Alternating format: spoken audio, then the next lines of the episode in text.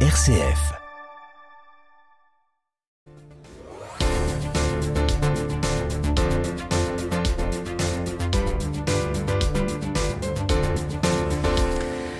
Vous le savez, si vous écoutez euh, RCF, dimanche, l'Église va célébrer la journée mondiale du migrant et du réfugié, une 109e journée sur le thème libre de choisir entre migrer ou rester. Migrants, réfugiés, exilés, expatriés, aspirant à une vie meilleure, au-delà des mots, il s'agit de personnes, hommes souvent, femmes fréquemment, enfants parfois, qui fuient leur pays. Eh bien, pour personnaliser, pour humaniser, pour mettre un visage, pour mettre plutôt une voix sur ces mots, je vous propose d'écouter le témoignage d'Ahmad Shah. Il est afghan, il est à l'affiche d'un documentaire qui s'appelle Zou. Il a été accueilli dans notre pays, dans les Hauts-de-France, par Gonzague Cuvelier et Anne-Henri a reçu les deux hommes. Euh, ça passait très mal, très difficile. Euh, J'ai passé ce voyage euh, arrivé en France, euh, je suis passé 18 mois, c'est un an et demi. Euh, Vous avez fait combien de pays J'ai passé Afghanistan, Pakistan, en Iran, euh, Turquie, Italie, la France. Est-ce que vous avez été surpris des, des conditions de, de voyage? Est-ce que quand vous étiez au, au Pakistan, parce qu'avant de, de, fuir, hein, vous avez fait, vous êtes passé du, de l'Afghanistan au Pakistan. Euh, Est-ce qu'on vous avait prévenu des conditions de cette traversée un peu euh, En fait, quand j'ai quitté en Afghanistan, j'ai pas pensé je parte euh, en Europe, je parte de la France. J'ai dit je vais aller en, en, au Pakistan. En Pakistan, j'ai resté un mois. Euh, il demande le papier, il renvoyé son papier, renvoyé en Afghanistan. Après, j'ai parlé avec ma famille, j'ai dit je vais aller en Iran et peut-être je trouve un boulot ou soit un papier et je, je ramène. En fait, je, je suis arrivé en Iran, je travaillais trois mois, je suis couturier, je travaillais 14 ans couture. quand j'étais 7 ans, j'ai appris ce métier en fait. J'ai travaillé trois mois, j'ai gagné un peu d'argent et j'ai quitté en Iran. Je suis arrivé en Turquie. En Turquie, j'ai travaillé deux mois. en Turquie, pareil aussi, la même chose. J'ai gagné 2500 euros pour euh, deux mois, toujours couturier. Euh, en fait, euh, j'ai quitté en Turquie je suis arrivé en Grèce. En Grèce, je restais 11 mois. Je fais peinture bateau. Et donc, en fait, à chaque fois, il fallait trouver euh, de l'argent et donc des petits boulots sur place pour vous permettre d'avancer dans votre périple. Quand j'ai quitté au Pakistan, dans ma poche, il y a à peu près 800 dollars. Et la police, il m'a arrêté en Iran la ville, il s'appelle Bandar Abbas, c'est frontière de Dubaï. Euh, la police, il m'a arrêté, il pris 450 dollars. Et sinon, il m'a renvoyé en Afghanistan. À cause de mon argent, il pris mon téléphone. Et quand l'argent il est pris, je m'en fous de l'argent. Il prit mon téléphone parce que tous les contacts de mon téléphone, ma famille, la, photo de mes enfants, de, tout le monde de ma famille, en fait, euh, je supprimais tous les mon contact et euh, toutes les photos, donnais à la police. Et avec 400, euh, 450 dollars. Et chaque fois, euh, j'ai arrivé chaque pays, en fait, j'ai pas de l'argent pour travailler, donner le passeur pour quitter chaque pays, en fait. Alors, en 2008, vous arrivez en France, à Lille? Non. En 2009 10 octobre 2009, je suis arrivé à Paris. Alors après 18 mois, 18 mois de traversée, vous arrivez à Paris, puis finalement, vous montez jusque Lille. en fait, je suis arrivé à Paris. J'ai pas pensé, je, fais quoi? Je savais pas, demande d'asile. en fait, un peu, j'ai perdu. Euh, j'ai trop mal, euh, ma jambe, j'étais fatigué, je perdu, je suis arrivé euh, en France 54 kilos. J'ai perdu plein. En fait, très difficile quand je suis arrivé en France. J'ai pas pensé je fais comment? J'ai tombé sur un Afghan à Paris. Il m'a dit, euh, je, connais un, Afghan, son visage. J'ai arrêté dans la rue, j'ai dit bonjour, il, il, parle pas la même langue, il parle pashto, je, parle très bien pashto, je parle avec lui. Il m'a dit, on y va à Dunkerque. Je savais pas Dunkerque, les gens ils partent en Angleterre. J'ai acheté un billet 41 euros à Paris, Dunkerque. Je suis allé à Dunkerque, j'ai vu de la jungle. Ah, je dis, ça va pas, j'ai resté quatre jours. Un soir, je suis caché, Je suis parti parce que euh, quand le passeur il te voit 3 heures le matin, euh, mal passé après. Je suis caché, je suis parti, j'ai pris la autoroute. la police il m'a arrêté, après il conduit à Lille. Vous êtes arrivé à Lille alors en, en octobre 2009. Et là, euh... Euh, en fait, euh, je suis arrivé. Euh, comment il s'appelle à Gonzague Au centre de rétention. C'est ça. Je suis arrivé là-bas. Je restais 15 jours là-bas. À Léquin. À Léquin. Et après, la police, il m'a donné un papier quitte la France 24 heures. Au QTF. C'est ça. Et après, en fait, je tombais sur euh, la CIMAT. C'est Julie Jardin. Maintenant, c'est un bon les amis à moi. Je connais tous sa famille. Et lui, elle, il a appelé euh, la CIMAT euh, Gaston. Gaston, il contactait avec Gonzague. Je suis arrivé chez Gonzague 31 octobre 2009. Et alors c'est là que je, je, passe la parole à Gonzague Cuvelier. Gonzague, euh, c'est Gaston qui vous appelle. Il vous demande d'accueillir pour un, le temps d'un week-end Armad Char. Euh, et finalement, il va rester deux ans chez vous. Mais au moment, le jour de l'appel, comment alors, vous réagissez? Alors en fait, je raconte en deux mots comment ça s'est passé. Coup de téléphone de Gaston. Il me dit euh, j'ai deux gars que je viens de récupérer sur le trottoir. Ils ont été mis dehors du centre de rétention de l'Équin. Est-ce que tu peux pas en prendre un? Alors je dis pas de problème. Pour un week-end de toute façon. Alors le soir, c'était donc euh, vers euh, 6-7 heures du soir, faisait noir, coup de sonnette chez moi, et puis Gaston de la CIMAD euh, me présente euh, Armacha. Alors il avait, comme tout bagage, un, petit sac à dos, de rien du tout, et une béquille. Une béquille. Donc j'ai compris quand même euh, qu'il qu y avait un problème. quoi. Et donc à ce moment-là, euh, moi, enfin, moi j'étais content de l'accueillir, quoi. Il n'y a pas de problème. Il est monté chez moi, puis bon, on a commencé.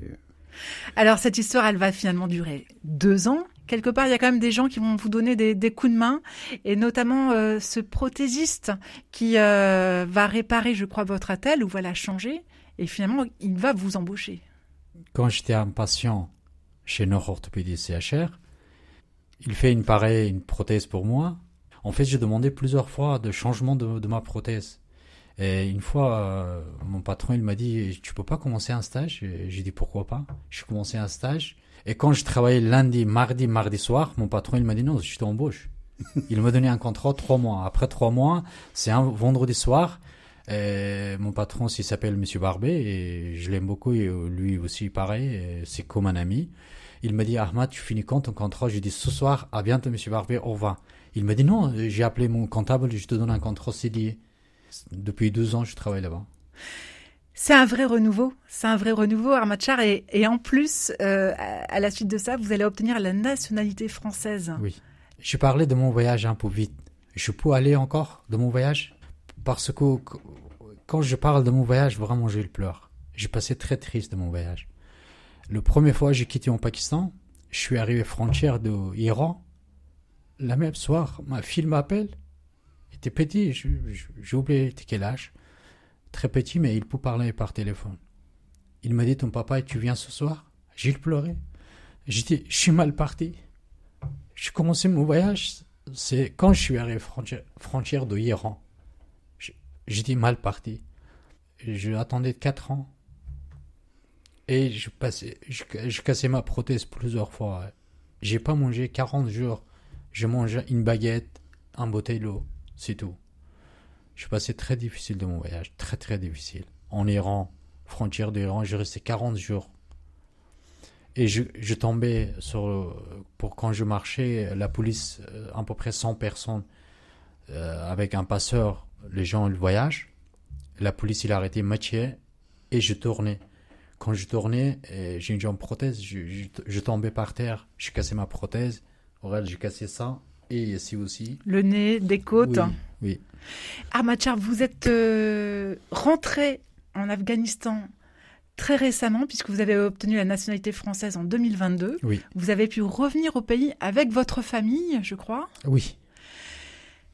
Quatre enfants et ma femme aussi. Incroyable. Euh, parce que avant, je suis réfugié, j'ai pas droit à aller là-bas. En fait, euh, quand j'ai vu mon nationalité, j'ai profité, j'ai dit, on y va maintenant, j'ai droit, pourquoi pas? Parce que ma femme, sa famille, sa maman, il, est malade, est tombé malade grave. Ma femme, il pleurait toujours. Et j'ai pas laissé aller tout seul. Parce qu'une femme, il n'est pas droit à voyager en Afghanistan tout seul. Quand j'ai demandé à ma femme, mes enfants, mes enfants, il m'a forcé, il m'a dit, je viens avec vous aussi. Et je suis allé, tout le monde. C'est bien, très bien passé. Parce que pourquoi j'ai bien passé? Si plein de choses mauvaises euh, de mon pays à cause de talibans, pour moi, c'est très bien passé parce que j'ai vu plein d'amis proches. J'ai pas vu, ça fait, quand j'ai quitté mon pays 2000, 2008, j'ai pas vu ma famille, euh, j'ai pas vu euh, les amis proches. Et pour moi, c'est une grande fête. Tous les soirs, j'ai pris un logement pour, mm, pour euh, trois semaines, 200 dollars. C'est comme un château. Et tous les soirs, les gens, ils, ils, ils, dorment chez moi pour manger, pour tout. C'est 40 personnes, 45 personnes, 50 personnes tous les soirs. 21 jours, je passais comme ça. C'est comme une fête. Vous étiez attendu, votre retour était attendu. Alors c'est ma dernière question. Est-ce que euh, vous avez des, des, projets par rapport à votre famille aujourd'hui? Euh, Ma famille, maintenant je pense les enfants. Les enfants, ils commencer maintenant un métier. Ma fille a 20 ans. Euh, il passe euh. Et maintenant je coupe d'elle. Euh, je coupe encore de grands les enfants, mais le laissier. Maintenant c'est la famille. C'est les enfants. Voilà de quoi mettre eh bien des mots sur sur des notions euh, migrants, réfugiés, exilés, expatriés, aspirant à une vie meilleure. Le témoignage d'Ahmad Shah est celui du père Gonzague Cuvelier, recueilli par Anne Henry. Le documentaire, le film documentaire qui raconte cette histoire, ce récit, s'appelle Zoo ZOU. Il est disponible en location sur toutes les plateformes vidéo. Cette thématique va être au cœur de la visite du pape à Marseille, visite phocéenne à suivre sur l'antenne de RCF, puisque votre radio se mobilise et va vous proposer des émissions spéciales en direct de Marseille dès le vendredi matin, puisque Pierre-Hugues Dubois va délocaliser sa matinale. L'ami Pierre-Hugues sera évidemment accompagné par les collègues des radios RCF de la région. Dès vendredi matin, son invité sera le cardinal Aveline. Parmi les moments forts à suivre, eh bien, l'arrivée du pape et ses premiers déplacements. Ce sera dès 16h sur l'antenne de RCF, une programmation spéciale avec également le point d'orgue de la journée, ce sera la messe présidée par le pape François. Allez, on se retrouve pour les infos dans un instant, le temps de quelques mots de Grand Corps Malade, avec ce titre Au feu rouge qui raconte l'errance de migrants arrivés à Paris.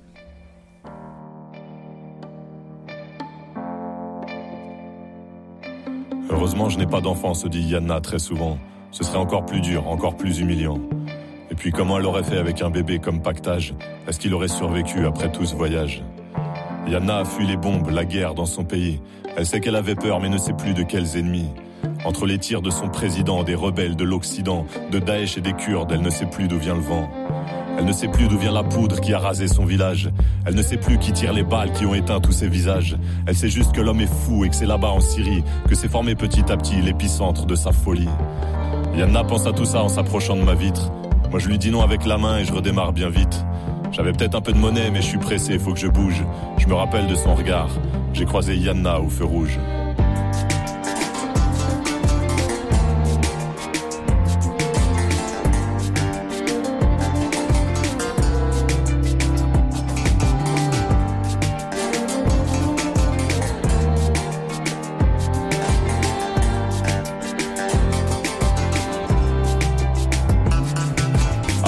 Mois de périple dans toutes sortes d'embarcations. Elle a souvent cru que la mort serait la seule destination. Comme lors de cette nuit noire au milieu de la mer Égée, dépassée par les vagues sur un bateau bien trop léger. Entre les centres de rétention et les passeurs les plus cruels, Yana a perdu de vue tous ceux qui avaient fui avec elle. Elle se retrouvait seule avec la peur, le ventre vide, et des inconnus aussi perdus qu'elle, comme seul guide. Marchant pendant des semaines, puis payant à des vautours, le droit de se cacher à l'arrière des camions sans voir le jour. Après ces mois d'enfer, elle passe ses nuits sur un carton. Son Eldorado se situe porte de la chapelle, sous un pont. Yana pense à tout ça en s'approchant de ma vitre. Moi je lui dis non avec la main et je redémarre bien vite. J'avais peut-être un peu de monnaie mais je suis pressé, faut que je bouge. Je me rappelle de son regard. J'ai croisé Yana au feu rouge.